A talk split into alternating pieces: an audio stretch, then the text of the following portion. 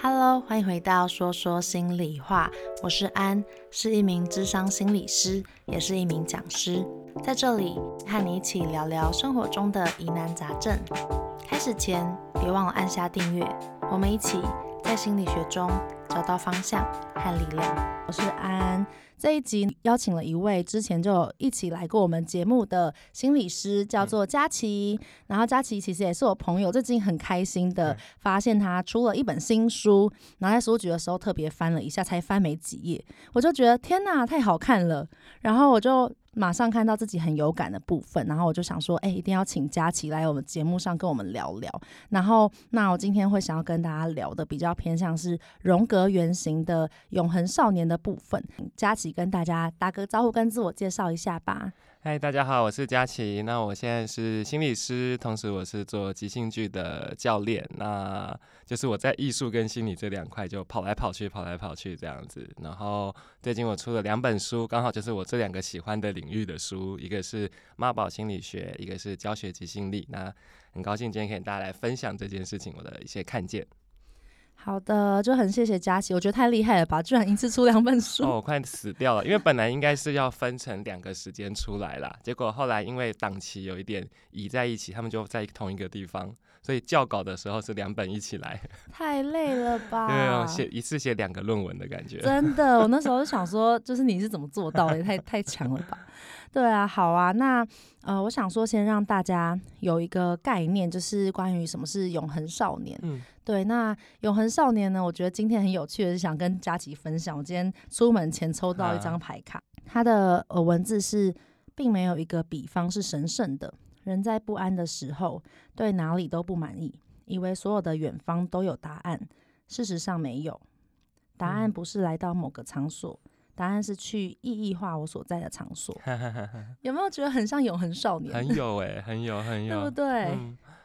我我我觉得刚刚那个牌卡里面有一个蛮重要的事情，是那个无边无际的感觉，就是因为永恒少年其实是在飞翔的嘛，其实很多你看到那种飞翔的男孩的意象。从早期的那种彼得潘呐、啊，嗯，还有小王子、小王子啊，这大家可能耳熟能详的。到后来，其实你看有一些动漫，像宫崎骏早期的动漫，那种飞翔的意象也非常非常的强烈。真的。到后期就比较长大了啦，但前期的时候，其实那个飞的感觉也是很强烈。然后《天空之城》啊，《天空之城》也是少年们的那个 梦想梦幻之一。真的。所以刚刚那句话有一个东西，我觉得少年们会觉得远处都是无限的，嗯、有一些什么可以去探寻。然后会有一个很特别的地方，或很特别的所在。对，我觉得这句话很打动我的地方是，对于现状，或是对于他所拥有的东西，好像总是会有一些不满意，嗯，或是有一些可以挑剔的地方。嗯，然后好像总是已经，假如说他可能不断的移居在各地，嗯，但他当他到了那个移居的地方的时候，他好像又会再看上另一个地方，是，好像要不断的。前进，不断的找寻，然后这个部分其实也非常符合永恒少年的这个特质。那就先跟大家聊一下永恒少年的特质，好了，嗯，就是我们刚刚有讲了一些，其实有包含说像是对于未来有一些可能性的想象，是对，然后好像无法停泊的这个感觉，是，是就是它永远在飞嘛，所以很像风筝，像鸟，就是。呃，好的地方是，就是你会觉得这个人眼光很远，然后他好像很有想法，然后总是会去到世界的另一端。那如果你是他的伴侣的话，你也会有这种，哎，我好像跟着他会一起走到另外一个地方去，或飞到另外一个地方去。嗯，但问题就是像刚刚说的，可是他其实很难停在一个地方。可是关系就是不管什么样的关系，在美好久了之后，就是会有过生活的那种落地的样子啊。你每天就是早餐、午餐、晚餐，然后睡觉，然后起床，然后会有那种好像一路在日复一日，总会有油米柴盐酱醋茶。是，那这个时候永恒少年就有一个困境，就是他待不住，他就会开始觉得好像萎缩了，然后困住了，然后就想要飞到下一个地方。嗯，我觉得刚刚佳琪来讲的时候，我脑中也浮现了很多的意象，像刚刚我们有提到的那个彼得潘嘛。就是他好像永远都活在一个不会长大的国度，然后他可以不断的在那里，哎、欸，好像可以一直在天空中，然后但是哎、欸，如果他今天没有办法飞了，或是没有那个小精灵的亮粉，他可能就会陷入一个超大的挫折。可是那个天空跟地面，好像就象征了梦想跟现实，对不对？嗯嗯，对啊。刚刚你讲的其实蛮重要的一个永恒少年的心理学的特性啦，其实就是不要长大。那个不要长大，其实是因为好像很多事情长大之后，对永恒少年来说，长大之后就失去了，就失落了。比如说，好像比如说我们大人可能拿彩色笔画画，就要在一些特定的工作方场合才会做。你不会没事在家里的墙上画画，因为知道你待会要洗要擦。然后成年人不会做这件事。嗯，所以有时候永恒少年是很恐惧那个要长大带来的失落感的。对，所以其实就是在听这些特质的时候，也可以去想象，哎，身边有没有这样的人，或者有没有这样子，自己有没有这样的部分，好像很梦幻、很浪漫特质的人，嗯、也许是男生，也许是女生，就是不管是在工作或是关系，他其实很可能是一个害怕承诺的状态。是，嗯，因为那个承诺，某方面来说，是不是就象征了，哎，我今天必须要被困在这里，我必须要、嗯、要杀死其他的可能性了。嗯就说那个承诺一样，像像各位可能各位听众可能会发现，我们在谈的时候，我跟安都一直在谈一件事，有正反两面这个部分啊。就像承诺，它其实也会有两个面向。嗯、的确，对永恒少年来讲，他看到那个阴影的面向或黑暗的面向，就是当你承诺了，好像你就定下来了。那定下来的极端的形象是什么？其实就笼子嘛，嗯，或是脚镣，好像你就被锁在那，然后你终其一生就会。就是永远在这个区域，然后死在这个地方，嗯，会有一个这种感觉。可是，一样承诺，它其实也是双面向的啊。承诺也意味着你可以在一个关系里，或者在一段生活里磨合，然后你需要去种。比如说，你种东西，你不可能说，哎，我今天要种，它明天就要长出来，或者是，哎，我今天要种，但我接下来几天我不要种，但它自己应该还是要长出来。嗯，这里有一个关于责任啊，关于照顾啊，关于滋养。的这个部分其实是存在在这里的，所以听起来永恒少年的呃给人的感觉，其实好像会是一个无法负责的男人或女人 是吗？呃，他会有两个面向。我刚刚笑就是因为说他其实会有一个变身的过程，嗯，因为大家一开始，因为大部分人就是知道永恒少年的概念之后，常常就会说，好，那我就要先。略过他，因为我昨天刚好去另外一场演讲，讲渣男、渣女跟妈宝。嗯、那很多同学的提问就会说，那是不是我一开始就要排除这所有的可能性，然后我找到一个对的人，然后我再全心全力的投入？哇，这个很难呢。对啊，我就杀风景的说，其实不太可能。我直接在那个简简报上写不，就是希望不要杀了大家的风景。那原原因是这样啦，因为这些都是潜在的人格特质，甚至像刚刚安说的，它是一个。无意识的心理的原型，所以他其实没办法说，哎、欸，我第一时间拿张问卷、拿张量表，或我用我的火眼金睛观察他，就可以全部看得出来的。那永恒少年一样啊，因为一开始你绝对不会觉得他不负责任，嗯、尤其当他觉得一开始跟你在一起的时候，生活是一个艺术创作。或者你是一个艺术品，他是一个艺术家的时候，他可能会超投入。他超投入啊，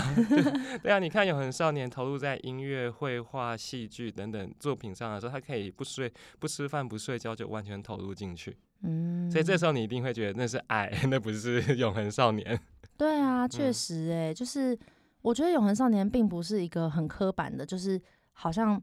一一直都是不负责任，或是一直都一开始就呈现那种。呃，没有办法承诺或是很逃避的状态。嗯、我刚刚脑中浮现的，就是有点像在爱情的全盛时期。嗯、对，就是好像这个永恒少年少女，他是很适合活在爱情全盛时期的时刻。然后在那个时刻里面，其实哎，所有东西都很美好，然后两个人的感受都会很幸福、很快乐。可是到出现挫折、要磨合或挑战的时候，嗯、有些人可能会选择好那。我就是接受这个现实的部分去磨合，但可能对于永恒少年少女来说，有可能他就会选择逃离，对不对？他可能就会离开。嗯、对啊，我我我对你刚刚说的“全盛时期”四个字还蛮有感觉的。就是如果要我讲的话，我会说他甚至是希望他生活的每一刻都是全盛时期。嗯嗯，就是很像，因为很多永恒少年不是全部啦，但很多的永恒少年是很着迷那种。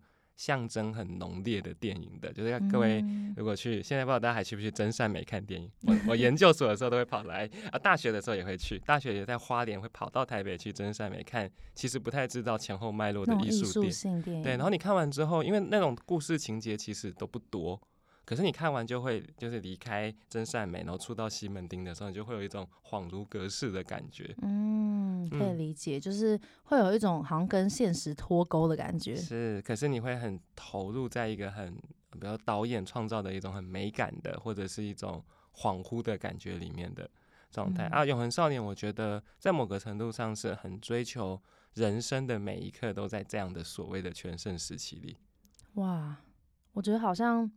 一朵就是一直在开的花，然后它好像是可能有一种永不凋谢，它就是一直要处于那种绽放期。如果可以达到的话，是一个很美好的事情。嗯，可是如果对于常人来说，假如说对于知道现实的面向的人来说，他们可能会觉得这件事情不可能发生啊。嗯，所以终究还是要，假如说要开花，就像刚刚佳琪说，可能要浇水，可能要滋养，可能要等它含苞待放那段时间。嗯。但听起来就是永恒少年少女会希望可以不要那段时间，他想要用遥控器快转，然后跳到 绽放时间，然后也不要有凋谢，就是只只在那个地方存在。嗯嗯，对啊，或是说另外一个版本是这样啦，就是有些永恒少年，你可以说他运气好或手段厉害，他会找到另外一个人帮他弄完所有的事啊。这个其实在很多圈子都很常见嘛，就会发现伴侣当中其中一个人是。他只要完全着迷、沉溺在或沉浸在艺术作品里，沉浸在创作就好了。可是你，你是要事实上，如果你要做一个售票演出的话，我们都知道，其实有很多细节的行政要处理啊。对啊，那那这些东西呢，通常另一半就会帮他处理完，然后他就只要很专心的在他的创作里面就好了。有时候会形成这种组合。诶，这样听起来感觉也不错。如果说搭配的好的话。如果就是这个永恒少年，他是听起来是一个很创造力的形象嘛，他很有创造力，他很有大方向，很有愿景跟理想，然后他好像其实在这个领域里面他也很擅长。那如果他今天配到一个超级适合，就是喜欢处理细节的人，是不是他们其实也可以相处的蛮好的，走的蛮久的？就是那会形成一个互补啦。在初期其实有的时候是蛮可以搭在一起的，但一样就是进到生活的时候。这个东西也会慢慢开始有一些摩擦，比如说常见的状况是大家都可能三四十岁，然后决定生小孩了。那当小孩出来的时候，呃，永恒少年的创作和真正活在那里会哭、会大便啊、会肚子饿的小孩，哪一个比较重要？哦，就是如果永恒少年他到他到该跟现实接轨的时候还没有长大的话，嗯、可能就会让他伴侣非常辛苦，或是他的关系就会开始出现一些问题。嗯。嗯对啊，因为很多人其实没有意识到，结婚生小孩其实就是加速进到所谓的大人的世界。啊，所谓的大人世界就是很多事情有后果嘛。嗯、像我们刚刚说，我也可以不理小孩就做创作，可是小孩不理的时候就会出事嘛。嗯、那国家是保护小孩的，所以国家就会来找你算账了。这里会有一连串的后果。那那个东西不是说哦，不好意思，虽然我有小孩了，但我就是一个艺术家，我要完全沉浸在我的世界里，其实是没办法用这个方式去解开的嘛。嗯，确实。哎、欸，不过佳琪，我刚刚其实脑中有浮现一个好奇，就是因为像呃，永恒少年其实是荣格学派里面讲的其中一个原型嘛，就是有点像是我们可以就是在呃一些人的心中去找到这个部分，就是有点像这个形象。嗯，对。然后但但好像。呃，每一个人心中都可能不止一个原型嘛，有可能是多个的。嗯，然后我好奇的是，你觉得永恒少年这个原型有可能出现在每一个人心中，还是每一个人心中都有这个部分吗？嗯，是比例的差别，还是你觉得你觉得这件事情怎么看呢？嗯，这个我我只有一些观察，就是我我没有非常严谨的理论上的讨论，但是就我的观察来讲，就是确实有可能每一个人当中都有这个部分，试着描绘的某种。内在有创造力的小孩，嗯嗯，对，那可是因为有我我我讲的比较就是保守的原因，是因为，但他不一定就是永恒的少年，不一定是不要长大的那个部分，嗯，也有可能他就只是一个很单纯有创造力的孩童，或者是一个还没有办法长大的孩童，或是等等之类的，类类似这个样子，所以我我觉得每个人心中可能也都会有，但是这个有会不会变成他的主导，就不太一定啊，了解。嗯就是可能有点像是每一个人都会有比较鲜明的个性嘛，那那个比较主导的，假如说那个比较明显的原型，如果他今天他的原型是永恒少年，可能就是他整个人影响他的个性，或是后期影响他跟就是在关系中都会是这个这个部分。对啊，因为如果我们抛掉比较严谨的学术理论来讨论，比较好想象的两对听众可能也比较好想象的两个方式是，第一个是很多人现在很迷那个 MBTI 嘛，对，但可是其实 MBTI 它里面先不管它的 就是各种争议或是讨论，其实 MBTI 它。也是有说，你一段时间再测再测，它其实会变化。对，所以这个东西你也可以看成简单的看成是那个阶段某一些你的人格特质在进行主导。嗯，对，所以我觉得也许也可以用这种想法来想这个部分。之所以这次很想要聊这个主题，其实也是因为我觉得可能我自己的永恒少年或永恒少女的面 相是多的。嗯，现在回想起来会发现，哎，之前。我不知道为什么，就是小王子那时候出了一个电影版，嗯嗯，然后我在看电影版的时候，我就哭得稀里哗啦。啊、然后我那时候就跟我朋友说：“你们要去看小王子哦，就是小王子就是会哭。”然后就超黑人问号，他就说是要哭什么？然后我那时候觉得超好笑，我就想说，我我现在想想，我觉得很好笑。就是我后来发现，可能这是我投射嘛，就是我在看小王子的时候，好像我看到我心中那个永恒少年的部分，那个好像。可能在现实生活中不被理解，嗯，然后好像很想要飞，可是有被困住，然后有一种可能不被世界接纳的样子，嗯，对，所以我觉得我在看的时候，我看到的不仅是我心中的小王子，好像也看到那个呃永恒少年的模样，在现实生活中受到的阻碍跟困难。嗯，是啊，是啊，是啊，我我觉得你你刚刚讲的那种感触，其实也常常是在我们读艺术、看艺术作品的时候，有时候会有的，就是。那个讲不清楚的，然后其实好像隐隐约约知道自己有经历这些感觉，然后可是你讲不清楚，然后甚至不是很确定这个世界上有没有人知道。比如说，你看跟朋友讲，朋友都是黑人问号的时候，可是有一个作品在那里，他就他就展开了，然后你就看到那个作品，看到那些画面或那些情节，你就发现啊，对，就是这样，有人懂了耶，嗯，对的那种感觉。对啊，因为我觉得其实说真的，就是永恒少年。在现实中的挑战其实其实蛮大的，因为感觉毕竟现实面其实是这个，尤其是在我们可能我们的文化之中，嗯，爸妈一定会要求你，应该说不一定啊，但是通常社会主流的价值就是以前甚至以前比较严重，会希望你可以稳定，嗯，然后假如说稳定的在一份工作里面做久一点，嗯，好，稳定的不要总是变来变去，好像没有定向，嗯，然后哎不要总是。三心二意，嗯，所以其实我觉得《永恒少年》他的那个一体两面，那个看起来是背面的地方，好像总是会被被别人诟病，嗯，然后也因此好像他必须要拥有一种，哎，我其实我心里面是想飞，但是我要怎么样才能够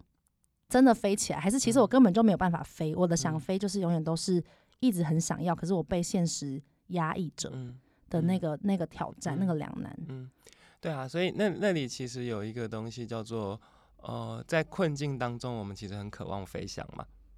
因为其实像不管讲爸妈，或是可能这几年也许会好一点，但说不定也没有。就是我说，我们至少我那个时代的时候，可能安这个时代也是吧。就是我们念国高中的时候，很多时候反复的模拟考考试啊。大考啊，小考啊，排名啊，然后你坐在那个一格的椅子上，其实你看那个时代很多的国片电影也会拍一种图像，就是这样子的学生，然后穿着制服的学生，然后很很看着外面的天空嘛，然后你是很希望现在人身体不要在这个地方，灵魂可以到一个更远的地方，更自由的地方去。因为永恒少年其实就是一个少年的形象，然后有可能这是超乎年纪的，有可能四五十岁或是五六十岁，他心中仍然。他可能仍然被永恒少年主导，嗯、所以仍然出现这种状态。嗯、但是我在想，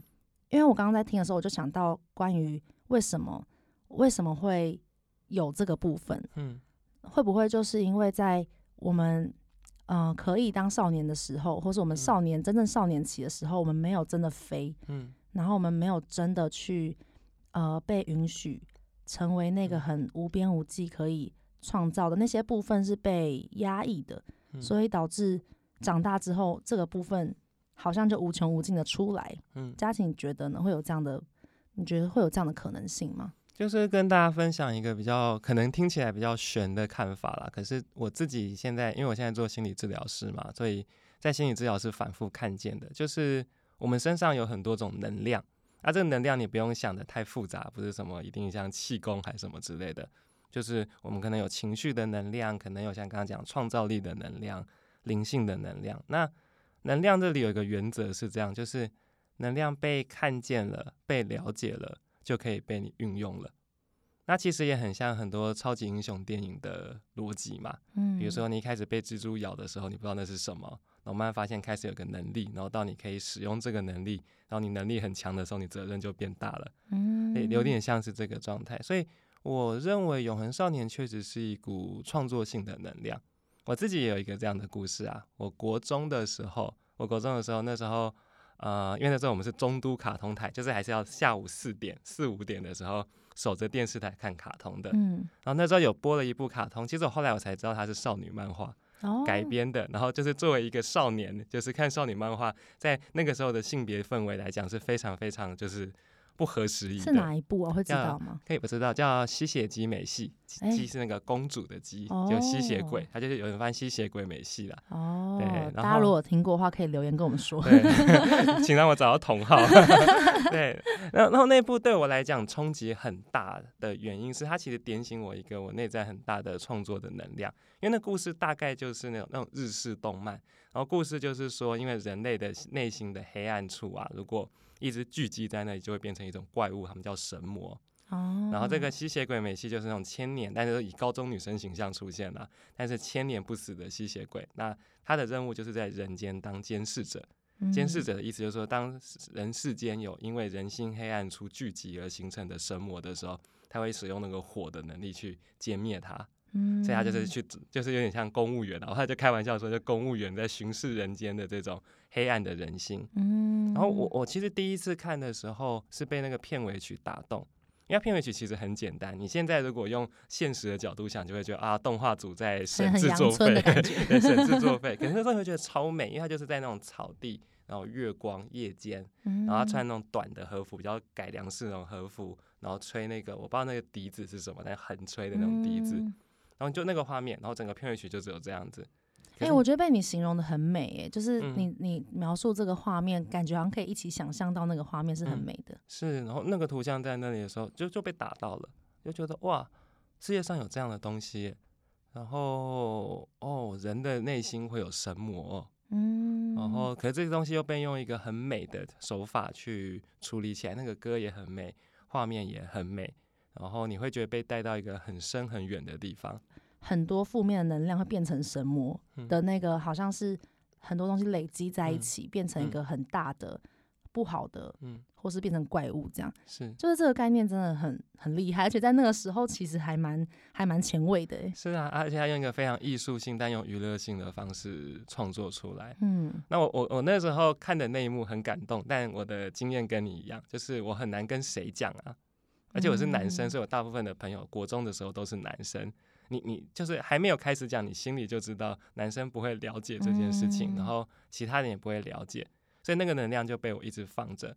可是我到后来真的开始做心理治疗，然后做久了，然后我找到我喜欢的工作方式，其实也是那个图像跟隐喻的时候，那个东西就突然间我就懂了，就是我几乎觉得《吸血姬美系》那部动漫啊，是有点你可以说像抓周一样，暗示了或。隐喻了，其实我就是会做这个工作。我现在也在工作人的神魔，只是他不用人那个我的个案神魔不会真的冲出来，我不会真的被他杀死，或者我不用拿火去烧他。可是我们有其他的方式，一样是其实去看这一些呃聚集在人类内心里面的这些黑暗的地方。哦，哇，天哪，我觉得蛮蛮感动的这段故事，就是是一个很美的故事。小时候喜欢的，或是那个触动的东西，可能当下。没有被发现，到底那是什么？然后随着时间过去，有一天发现，嗯、哦，就是这可能在，好像就是已经在冥冥中指引了我未来的某一个走向。嗯、对啊，然后这个故事还有一个很可爱的尾巴，我跟大家一起分享。就是我自己有一个，就参加一个剧团，那那个剧团是三语室，然后我们是做一人一故事，就是观众讲他自己的故事，然后我们会演出他的故事。那我们排练的时候就会讲自己的故事。有一次我就跟我的伙伴讲这个吸血姬美系的故事，但因为我们主持访问是很短的，所以我没有办法像现在这样子很巨细靡遗的讲这个动画在干嘛，嗯、然后我一看演员也不知道在那个动画在干嘛，但他们不能问，所以他们开始演的时候一开始就很闹，就开始在猜说，好神魔怎么样怎么样，就是在猜，然后就演成了少年漫画。可是后来有一幕，我我有一个就是伙伴做了换了一幕之后，我非常非常感动。就是他出来，其实那幕很好笑，但他就是出来做了说吸血姬美系老了哦。然后我对我来讲是诶，因为我呃我看那部动漫的时候是我大概十四十五岁的时候，我讲那个故事的时候差不多是我三十四岁三十五岁的时候，嗯，就是大概二十年后，嗯。然后对啊，其实虽然角色永远不会老，可是我们一起看着那些动漫长大的人是会老的。所以我们心中那些角色也跟着老了，嗯、然后老了之后，他们就做了一个有点像上班族，就是呢，慢慢变成老鸟的故事。天哪，嗯、我也觉得好感动哦，而且有点感伤哎。是是是，就是 就有感伤有感动都有，对啊。对啊，我而且我觉得很很具象，因为我我觉得刚刚在、嗯、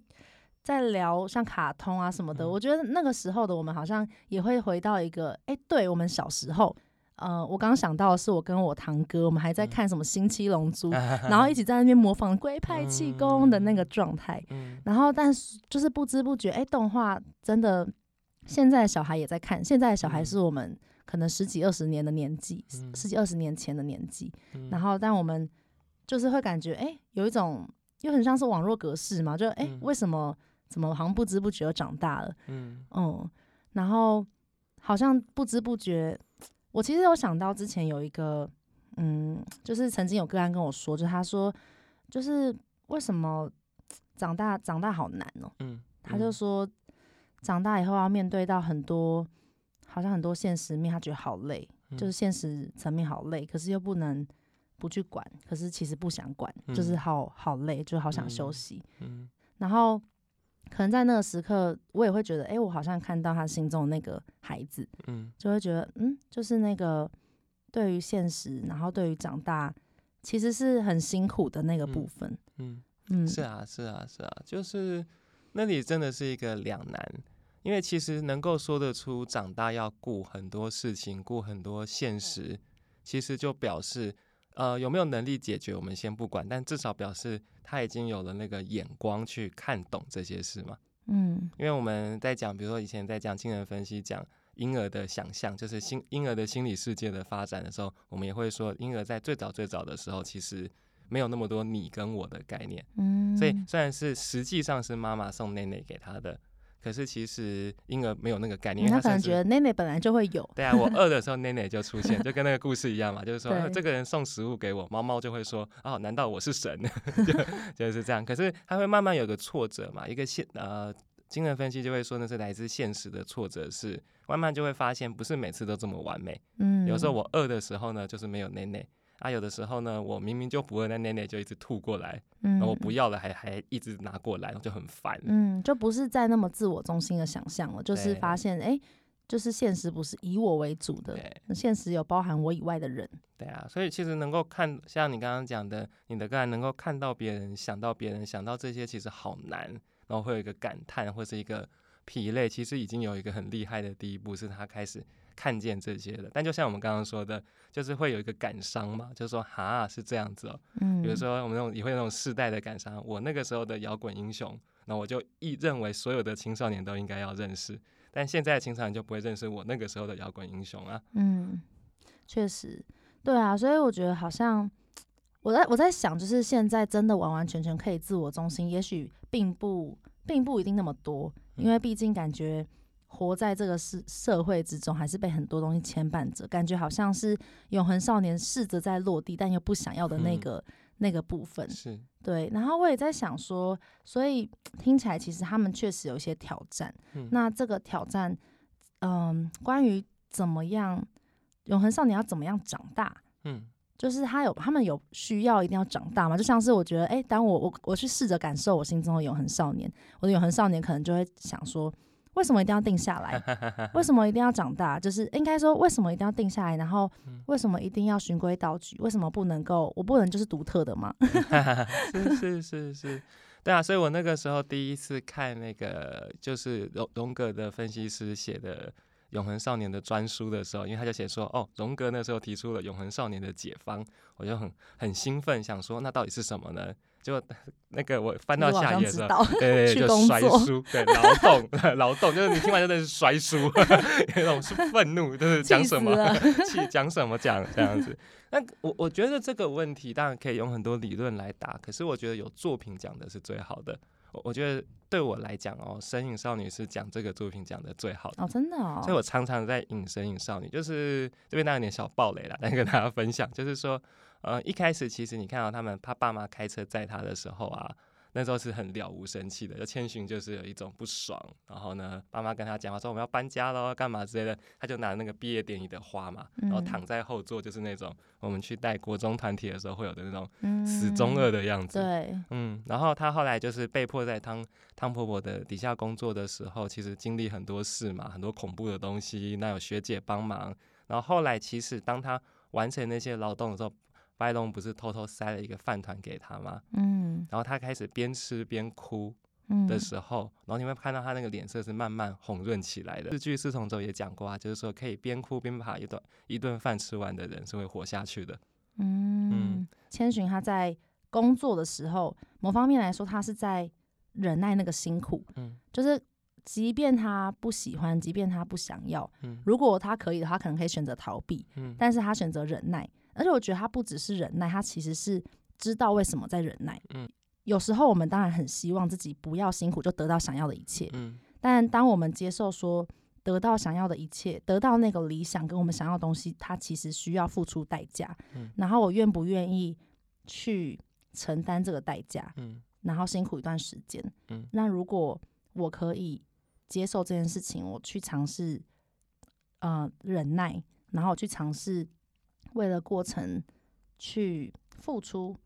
然后最后我也真的或许得不得到那个结果就已经变成其次了，嗯、但是我正在努力的踏在地上做这个每一步，嗯嗯，然后我知道我为什么做，知道我为了什么在付出，这好像是那个差异的部分。是啊，安妮刚刚讲的有几个东西，其实就蛮 focus 在那个劳动的真正的意义啊，比如说还有个目标嘛。他还有一个要去的地方，或者说千寻在那里工作是为了把爸妈救出来，对，这是很很鲜明的一个目标。所以有一个目标，你那个努力就比较不会像是啊，我也不知道干嘛，反正就是早起，然后吃饭睡觉，然后拉屎，然后就死了。就是他不会是一个这样子盲目的劳动。对，那个劳动其实是有个目标，我可以去哪里，我可以做什么。然后过程第二个东西是累积嘛，我觉得。这个对永恒少年是很难的，因为你在飞行的时候，尤其你飞行又跟宇宙啊、自然融为一体的时候，你很难感觉到自己的身体。嗯。可是事实上，所谓的劳动不是真的要把大家弄死，还是怎么样？有一些会啦，那个叫血汗，那个不叫劳动，好不好？那个叫做社畜的部分。对对对对，那不一样啊，对啊，因为因为社社畜没有啊。你看，其实又接回神隐少女来说的话，真正变成畜畜生的是他爸爸妈妈嘛，爸爸变成猪嘛，嗯、对啊。可是其实千寻在里面都是有一个机会的，那个机会是什么？你透过劳动，你其实在累积耶，嗯，累积什么东西？累积做事情的能力。累积跟人家合作的能力，或是累积呢奥 K 来的时候怎么交涉的能力，嗯，其实在累积很多这些东西。然后在那个累积的过程，在动的过程当然很苦，然后可能做完都很想睡觉，不想做任何事，然后有时候觉得撑不住。可是慢慢那个那个进展会在你的身体上，比如说你脚踩得更稳啦，比如说你收东西的速度更快啦，比如说你的眼睛更利啦，别人还没有注意到的事情，你就发现有异样。嗯，那那些就有一个扎扎实实的感觉在这里，其实才是我后来就是把书再拿起来，然后也跟有一些永恒少年少女工作之后慢慢发现的啦。就是说，那个劳动其实在讲的是这种一路走过来的累积，然后在身体，当然身体也会带回到心理上的一种比较扎实的转换或变化。嗯，其实我刚刚想到就是关于这个累积，我也想到我自己过去的一些经验，就是。嗯，其实我我觉得之前可能曾经在职场上面，然后曾经有一段比较比较早期，就好几年前，然后那时候在工作的时候，有时候会发现，哎，为什么我的理想或是我的抱负或是我的声音好像没有被听到？嗯，然后，哎，我明明就是有如此多的想法，有如此多的创意，就是很想要大展长途。可能很多有想法年轻人应该也会有有过这一段路，就会就会觉得说。这些东西就是它它是有价值的啊，嗯、就是为什么没有人肯定被、嗯、被看到呢？嗯、然后但当然就是你知道，就是老一辈的很讨厌的爸妈都跟你说啊，年轻人就是你刚进去，你就是要先存钱啊，先忍耐。嗯、那这些当然它就是现实面，可是又是年轻人他们不想听的，可能或可能曾经的我不想听的。嗯、那然后在当时其实面对到那些呃可能。可能自己不太擅长的事情，然后理想没有被发挥的事情，然后很细节的事情，然后当时我我觉得我那时候是蛮挫折的，嗯、然后当时其实很多的想法是，哎，这里不适合我，然后我应该要去更适合我的地方。是，对，那个时候的永恒少年的的部分是更强烈的，是。对，就现在我身上可能还是有，可是在那个时候，我会觉得那个挫折。直接我当下的回应就是我想要去离开，嗯，然后我直接转换，嗯，那当然这可以套用在工作上，也可以套用在在感情上，嗯、在感情上，哎、欸，我今天发现有不适合、我不喜欢的地方了，嗯、那我就换一个啊，我就下一个就会更好。然后为什么人生机会很多，我们可以多多尝试去摸索，可是有没有可能在这样的换跟这样子的变化之中，永远都在找寻，因为永远不可能有一个百分之百。符合理想的状态，嗯、呃，后来蛮不容易的是，我好像有发现，就是我那时候很想要转换，我那时候稍微冷静下来，我去思考，嗯、呃，我那时候我发现说，哎、欸，我是真的很讨厌这个地方，还是我发现我其实在做我不擅长的事情，我很挫折，嗯，嗯，然后当我发现之后，我就就想说，好，还是我先试着把这件事情做好，嗯，然后就当做我把这件事情做好，然后做好眼前的事情，然后我也是。可以学会一个新的技能，嗯，然后我觉得好像在那个时刻，我就开始有一点点在长大，嗯嗯，就是那个长大的过程，嗯，就是我选择不同的应对方式，不是只是离开跟转换，嗯，不是只是逃离辛苦的部分，不断在寻找下一个，然后遇到辛苦又在逃离，而是稍微有一点点去忍耐，嗯，然后但这个忍耐，我们自己心中是知道它并不是毫无意义的忍耐，嗯。嗯，对啊，所以那里有一个长大的养分嘛，就是说不会只是吃最好吃的，就牛排最好吃或蛋糕最好吃。所以有的时候对永恒少年来讲的危险或风险，就是说这里没有蛋糕了，那那那我就去其他地方找蛋糕。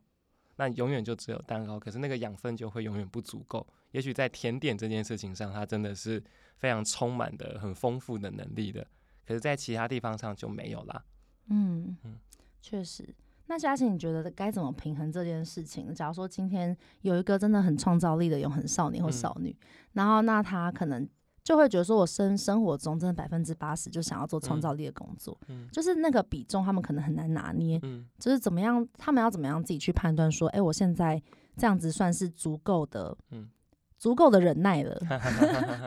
没有啊，其实那个忍耐当然是一步一步来的，因为即便你是做创作者的工作，也会经历过几个阶段呢、啊。就除非你真的是那种典型的那种，我们开玩笑说我有才华我任性的那一种，嗯，我觉得那个时代慢慢在终结了。就是以前会讲，他们有一个说法说，以前还没有 social media 的时候，就连 Facebook 都还没有的时候，各位可能很难想象，各位有些听众很难想象那个时代，就连 Facebook 都还没有的时候，那时候是有所谓真正的电影明星。因为那时候电影明星真的就是你只会看到他在电影，你是只能去电影院看他，你只会看到他出现在电影的故事上面。然后平常的时候他在哪里啊？他做什么啊？这些东西你你可能要超级有人脉才能进到某个聚会看到他一眼。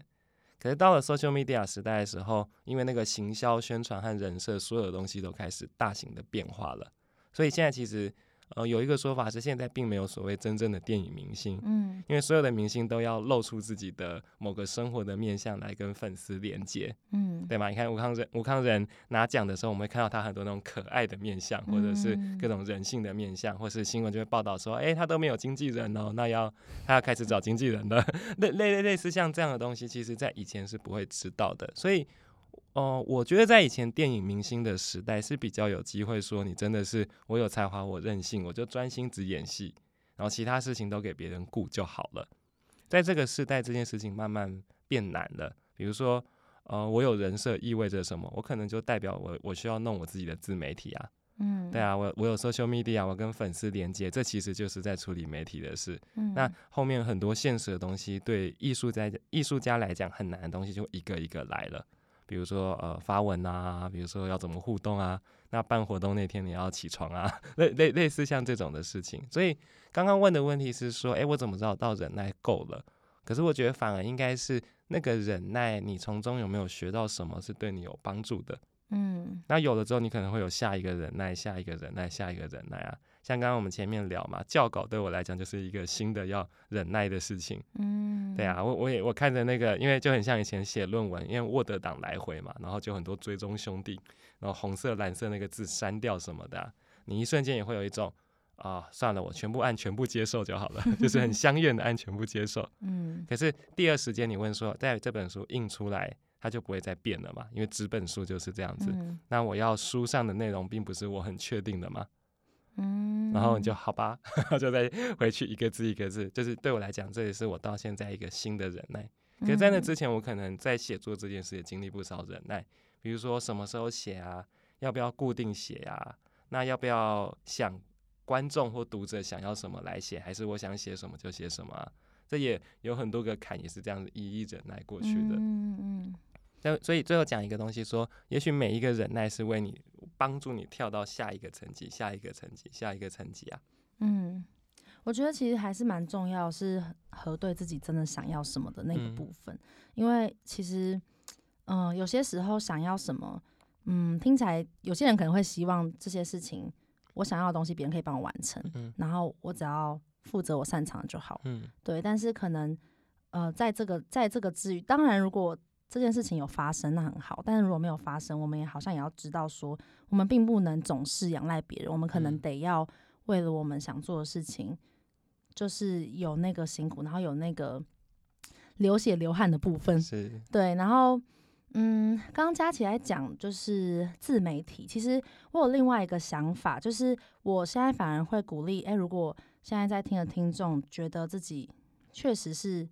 哎，有创意的部分，然后。应该要有舞台的部分，然后想要去，就是站得很高很远，想要飞。然后我会，我会想要跟你们说，那你们就飞啊，就是你们就去吧，就去试试看。然后我觉得那个部分有一点像，呃，可能那个能量嘛，刚刚佳琪在讲能量，我现在有这个能量，那我就去发展它。然后有可能我就是没有发展起来，然后我最后就落地了。可是我需要，我需要这个东西，这个东西可能就是我想要的那那那一切。我总是。我总是要去做些什么去争取，嗯。嗯，我觉得，嗯，我我自己其实想到，呃，之前在经营 podcast 之前，嗯，然后我也曾经觉得说，我应该有个舞台，我要我是一个想要舞台的人，然后我想要讲话，我想要发声，嗯，然后有可能就是我心里面总觉得，哎，搞不好就是你知道，曾经也会想过那种很不切实际，搞不好就大红大紫啦这样 然后那就总之，可是其实现实面也知道。要累积，或是也有现实的部分，会觉得不不一定我可以持续下去，不一定是有信心可以做下去的。但是，嗯，很多人就会说，哎，经营三年多是怎么怎么做到的？然后我会觉得，对，也就是这三年多不可能真的是只有快乐的时候，然后不可能总是每一次的活力旺盛，不可能 是是这样，然后都超级美好。可是就是真的做了，然后。有看到自己想要的东西，也真的有实践了。某方面来说，那个创造力跟永恒少年的部分也有被稍稍的满足到。嗯。然后，那这个部分满足了，我还是可以再去呃现实面的部分尝试再去努力。假如说、嗯、啊，我发现做 podcast 没有钱，那我是不是还是得去赚钱？嗯、所以我可能还是得要呃，maybe 找一份正职的工作啊，嗯、或是想办法去满足经济现实的面向。嗯。对，但是但我觉得。就是飞啊，就是可以飞。可是我们，我觉得重要的还是那个平衡的部分。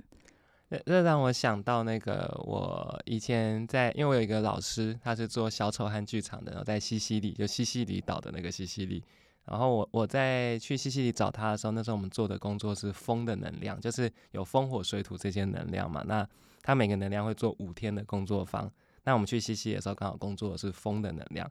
他讲了一个东西说。所有的飞行其实是先感觉到那个 gravity，就是感觉到那个重力。嗯，你先感觉到重力把你往下拉，然后你才会有一个反向的弹起来，或是离开，或是离开那个重力，离开那个 edge 那个边缘的瞬间的时候，飞行是这样子发生的。嗯嗯，所以我我其实很同意那个去做啊，因为那个去做里面，其实当你开始做的时候，其实你同时在跟落地和飞行两个能量在一起。嗯，那当然能不能持续飞，能不能够飞到多少，或是有什么方法的飞，那是后面的事情。可是这个开始做是蛮重要的。嗯，确实就是可能。在在，其实可能有有可能开始飞跟去做，它本身就是一个行动了。嗯，它可能就是一个某方面就是落地，因为有、嗯、也许在更前期是空想的部分，嗯、就是空想着我要红，然后哎、欸、有人突然间我就一夕成名，我什么都不用做就红了。然后但是可能确实可能包含在做跟开始，我可能就会需要去研究，需要去做很多实际的部分，然后到开始跟持续。嗯嗯，所以确实。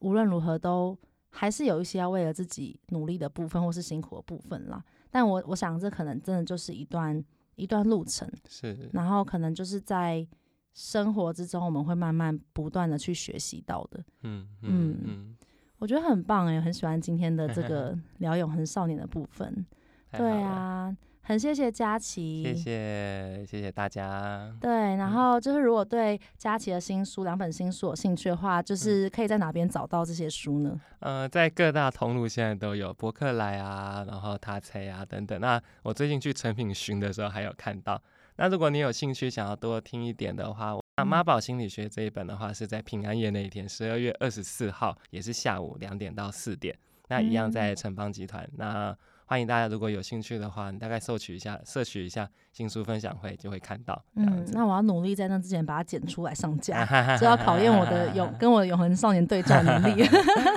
OK OK，好啊。那最后就是，如果大家就是心中永恒少年偶尔还是想飞，我觉得就是看看他，然后可以试着去安抚那个部分，就是就是我们找一个机会，然后看怎么样让他有一个飞翔的可能，但是我们也。跟他说，我们好像也要有足够的落地，我们才能够飞。嗯，对，好啊，那就很谢谢今天佳琪来。然后我们喜欢这集的朋友，就是别忘了在 Podcast、Apple Podcast、Spotify 可以留言或是五星评论。然后也欢迎追踪说说心里话。那我们就下集见喽，大家拜拜，拜拜。